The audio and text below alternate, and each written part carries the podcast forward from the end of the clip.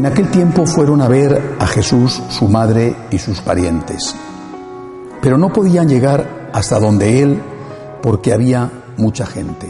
Entonces alguien le fue a decir, tu madre y tus hermanos están allá afuera y quieren verte.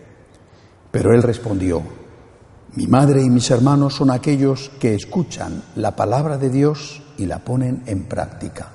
Palabra del Señor.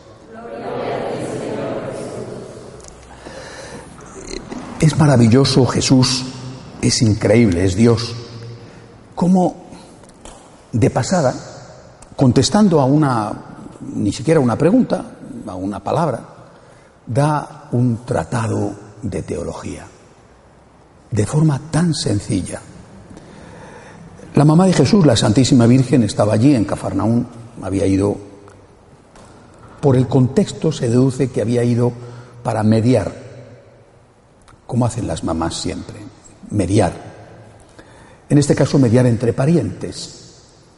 Eh, ya era un momento difícil para Cristo y algunos de sus parientes, primos, eh, estaban empezando a estar muy nerviosos con Jesús. Empezaban a llegar voces de que Jesús tenía enemigos y esto no era una broma en aquella época. Si Jesús tenía enemigos, su familia podía pasarlo mal. No solamente él lo podía pasar mal, sino que podía caer la desgracia sobre todos los suyos. Y eh, habían ido algunos de ellos a pedirle a Jesús que, bajara un poco el tono, ¿eh? que no se buscara tantos enemigos, que no fuera tan claro, tan crítico, tan provocador. La Virgen había ido para poner un poco de paz. No para apoyar a los parientes, no para apoyar a su hijo, intentar hasta última hora que no se produjera el enfrentamiento entre Jesús y su familia.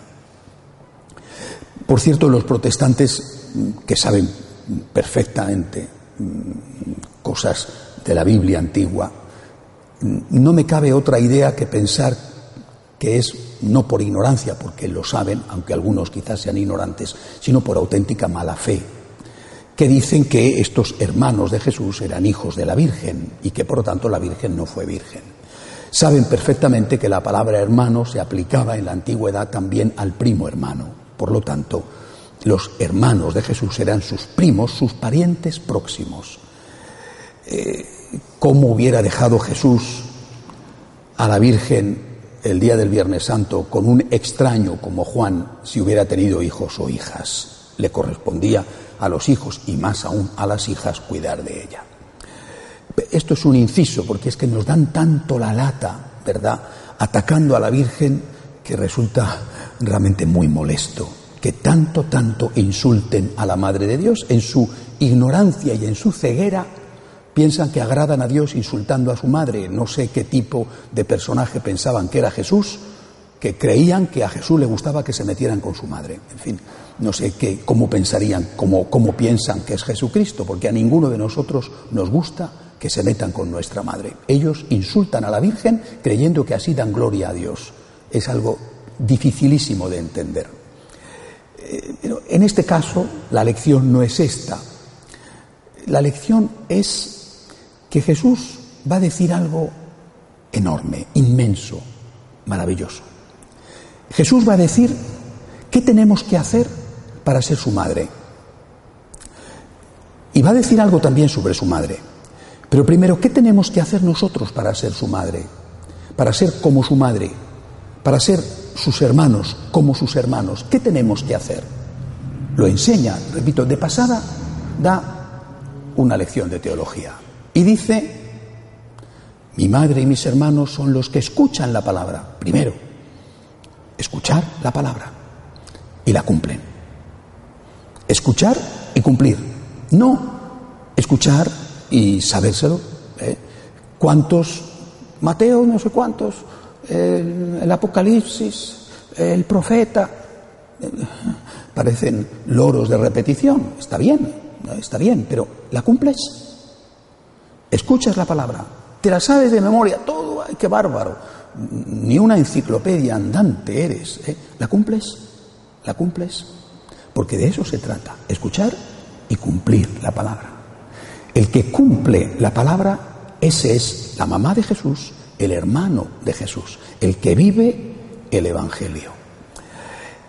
¿Y la Virgen? La Virgen fue la mamá de Jesús, pero eh, la Virgen fue mamá de Jesús desde este punto de vista también. Escuchó la palabra y la vivió. Es la purísima. Y esto, eh, en nuestra poca formación, ignoramos tantas cosas, ¿verdad? Pero esto, esta imagen de María, doblemente madre, madre física, única e irrepetible, y madre espiritual, esto es lo que se representa cuando la Virgen se la dibuja o se la esculpe con un manto azul sobre ella. Ese manto azul que tiene la Inmaculada representa la palabra de Dios. Por eso a la Virgen, cuando se la representa sobre todo como la Inmaculada, siempre se la pone con un vestido azul. El azul es el cielo, el azul es la palabra de Dios practicada. Ella está protegida porque practica, lleva a la práctica la palabra de Dios, hace la voluntad de Dios. Eh, eh, nosotros también podemos tener un cielo protector. Cuando nosotros hacemos lo que Dios quiere, cuando estamos cumpliendo su voluntad, cuando estamos llevando a la práctica la palabra, el cielo nos protege. Y cuando no lo hacemos, cuando nos quitamos ese manto azul protector, cuando nos separamos de Dios, viene el infierno. Caemos en manos del demonio cuando dejamos de escuchar y cumplir la palabra. Estamos protegidos, tenemos una capa protectora. Nos impide, le impide al enemigo hacernos daño cuando nosotros escuchamos la palabra y la llevamos a la práctica. Me gusta mucho este fragmento del Evangelio, porque como digo, nos da la clave para imitar a María. No el que dice Señor, Señor, no el que hace largas oraciones, el que hace largas oraciones y, sobre todo, lleva a la práctica la palabra. Ese es mi madre, ese es mi hermano. Y cuando lo hacemos, cuando nos revestimos de este manto azul del cielo, entonces estamos siendo protegidos de aquel que solo desea nuestro mal. Pidámosle a la Santísima Virgen Pidámosle que cada día la queramos más. Es imposible quererla lo suficiente, cada día más. Y pidámosle sobre todo que cada día nos parezcamos más a ella, que llevemos este manto azul protector, que seamos como ella, porque escuchamos la palabra y la cumplimos. De pie, por favor.